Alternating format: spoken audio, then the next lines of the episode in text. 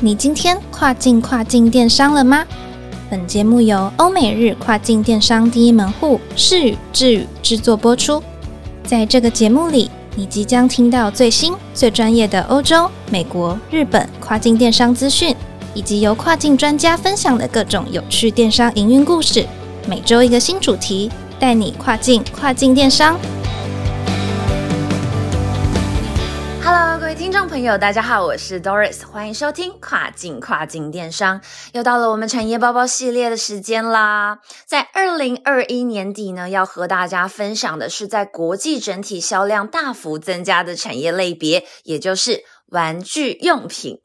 疫情期间呢，可想而知，所有人待在家的时间变多。有些消费娱乐性的玩具销量，哇哦，那当然是整体贸易量大增，像是乐高啦、桌游啦等等。那外销的数字逐渐攀升。根据最新的财政部关务署贸易统计数据分析呢，在二零二一上半年度的玩具用品出口额高达二点一六亿美元。因此呢，如果你也想把握机会，在 Amazon 上面呢建立自己的玩具品牌，务必仔细听下去我们今天这一集的分享了。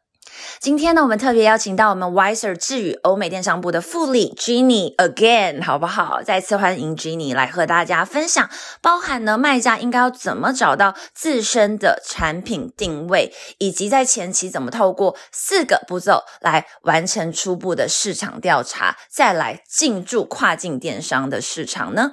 让我们欢迎 Jenny。嗨，大家好，我是 Wiser Jenny，很高兴来跟大家分享怎么在亚马逊经营玩具商品。首先，在进入玩具市场之前呢，建议大家先做好一个全面的市场调查。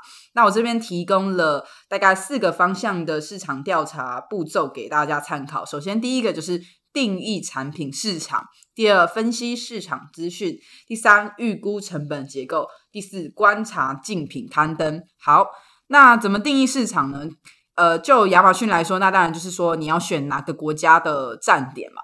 那定义产品的话呢，因为毕竟亚马逊它是一个搜寻平台，所以其实关键字就会是代表人们想要找的东西，搜寻量就代表市场的需求。那大家如果已经有亚马逊账号跟品牌注册的话，可以就运用亚马逊的品牌分析工具来找到这个搜寻频率排名比较前面的关键字。如果我们还没有亚马逊账号的话，也可以运用这个免费的 Google Trends。来去观察消费者习惯的搜寻字词的排序。这个有些产品它其实是会有周期性的变动，就是说你可以曲线很明显看到它是一个有一个规律，特别到某个时节呢，搜寻量就特别多。那这个就可以拿来去调整你的后续的行销补货策略。诶，举个例来说，大家猜看荧光棒大概什么时候搜寻量比较高？没错，就是在十月底万圣节前后。那其实这个就会影响到，哎，你的图片是不是要增加一些圣诞节的元素啊？还是说，哎，我这个圣诞节前夕应该要做一个充足的备货？这就是我刚刚提到的这个调整你的策略。前面呢已经选定义好你的这个产品市场之后呢，我们就要来分析市场资讯啦。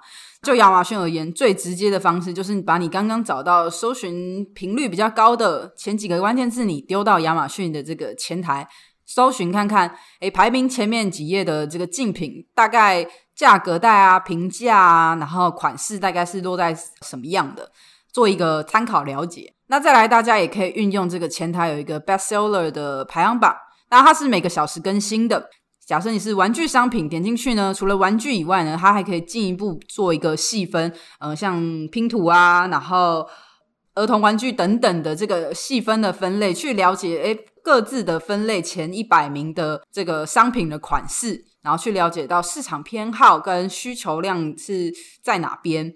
好，前面呢我们分析完市场资讯，接下来我们就要来预估成本结构，我来确定我进这个亚马逊市场会不会卖，会不会赚钱了。好，可能包含的成本结构有包含，除了你制造产品的制造成本啊，然后还有就是。假设你是用 FBA，我们讲亚马逊物流，把东西运到亚马逊仓库这段投成物流成本，这两个是基本上一定会有的嘛。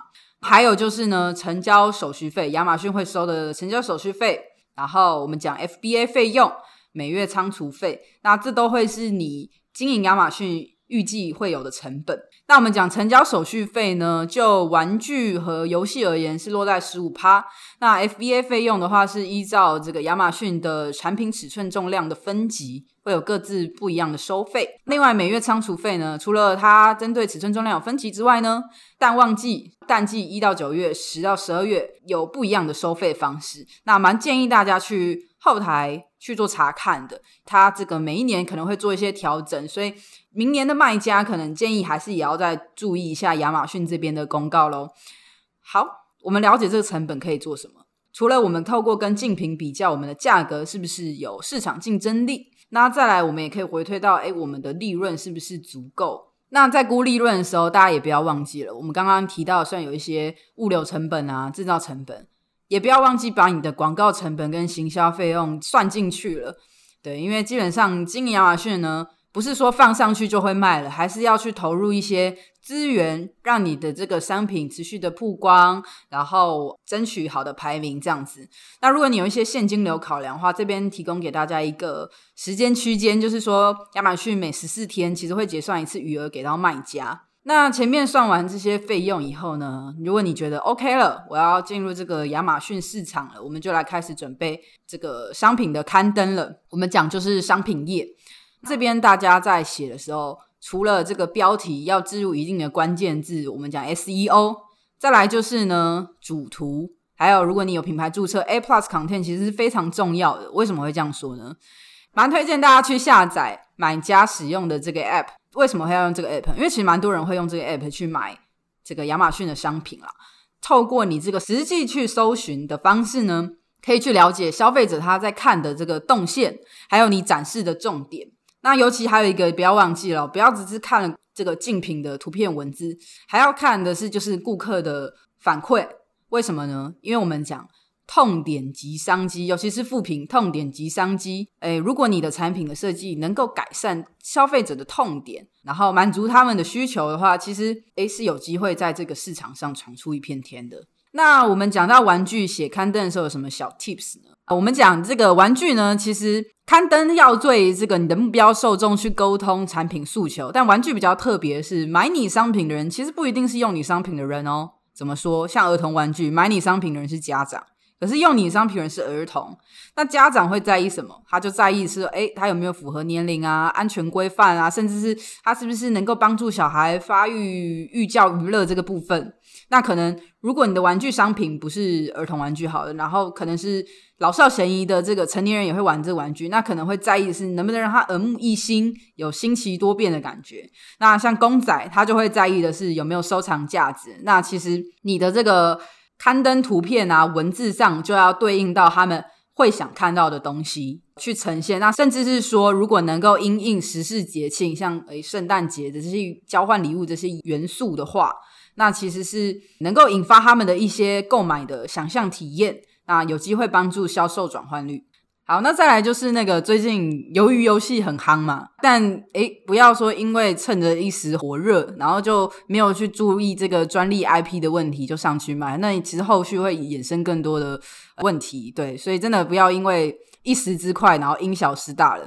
那再来就是，如果你的玩具商品本身有一些周边配件啊，或者是比较进阶的版本，那也许可以考虑在 A Plus Content 做的升级销售或交叉销售的这个展示。前面呢写完刊登之后呢，建议大家就是把刊登做好，然后尤其是在货到亚马逊开卖之前，都把这些都 ready 好了，不要浪费这个新品开卖大概三十天的流量红利期。再来就是呢，刊登建制好，然后关键字都弄好了以后呢，建议大家再开始去投放广告。然后投广告的时候呢，也要注意就是库存是否充足，然后配置足够的预算。促销方面呢，其实可以注意一下这个大档流量啦，像最近圣诞节的期间，特别要注意就是圣诞节如果是买礼物的话，应该是在前面一两周就会开始去做购买了。那基本上不会在圣诞节那一周买，因为也是会怕货送不到的。情况促销的话，其实亚马逊推很多 coupons、Prime exclusive discounts、Lighting deals、promotions 这么多，这个每一个其实促销工具都有各自的优势，还有一些规范。那这边因为时间的关系，如果大家有兴趣的话，欢迎留言给我们，我们这个后续可以做更详细的说明。那这边会提醒大家，就是说去注意每个促销工具的规范，然后呃，运用这个促销活动的优势，加上广告去带动你的这个。呃，第曝光还有销售动能。当您这些都做好以后，我还可以做什么呢？如果您就是有在开始经营品牌的话，我蛮推荐大家就是开始去着手建立你的这个官方的社群，对，然后开始去累积你的铁粉。那再来就是可以去找一些，如果你是卖一些桌游类需要消费者了解的玩具产品的话，其实可以去找一些 YouTuber 帮你开箱做介绍，然后再用这个素材。回推放在那个你的亚马逊刊登上，做一个内容行销。好，讲了这么多，最后快速帮大家总结。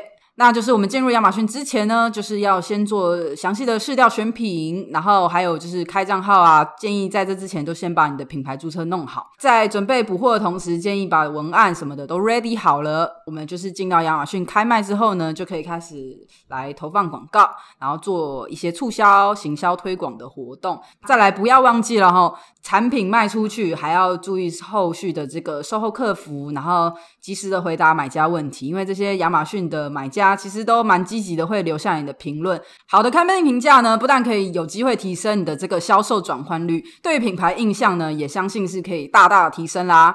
讲到最后呢，如果您有任何的问题呢，欢迎这个留言给我们，然后也不要忘记帮我们留下五星好评。这里是跨境跨境电商，我是 Wise 的 Jenny，我们下次再会喽，拜拜。好的，感谢 Jinky 呢，针对玩具产业进驻跨境电商进行了精彩的分享，希望大家都收获满满了。最后，当然再次提醒大家，千万别忘记了每周二早上八点钟准时收听跨境跨境电商，让我们带你跨境跨境电商。我是 Doris，我们下周见喽。